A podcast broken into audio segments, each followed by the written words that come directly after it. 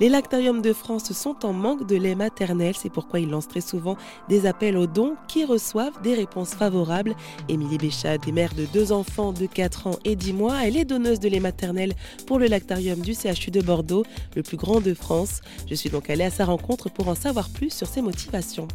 Bonjour Émilie Béchade. Bonjour. Alors merci de me recevoir chez vous. Et si on se rencontre aujourd'hui, c'est pour parler de votre expérience en tant que maman donneuse de lait maternel. Oui, c'est ça. Et donc ça va faire combien de temps que vous faites ça justement? Euh, Depuis ma première fille, donc en 2019, puisqu'elle est née fin 2018. Et euh, j'ai eu l'information euh, début janvier 2019 où j'ai commencé à donner. Et qu'est-ce qui vous a donné envie d'être donneuse?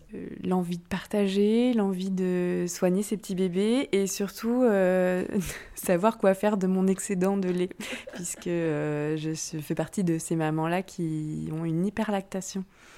Je tire mon lait pour me soulager et autant que ça soit bénéfique pour euh, les petits bébés qui en ont besoin. Et comment vous avez été mise au courant justement qu'il existait ces, ces lactariums, en fait, tout simplement?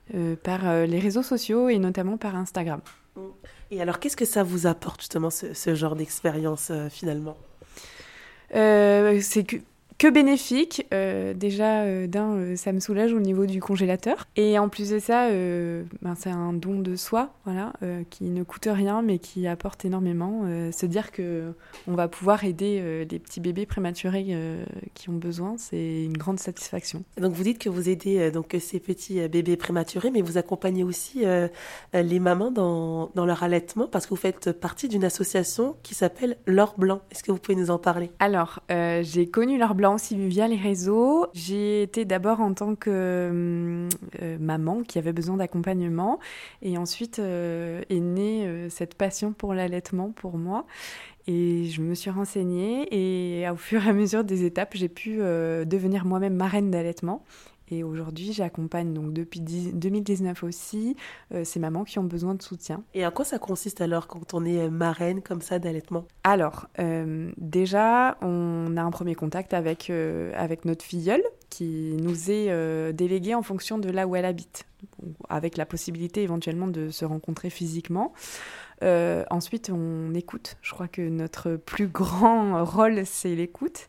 Euh, et ensuite, en fonction de ses envies, ses besoins, on va l'accompagner euh, dans la limite de nos possibilités, bien sûr. Éventuellement, la rediriger euh, vers les professionnels adaptés. souvent, voilà, les, les, mamans ont besoin d'être soulagées.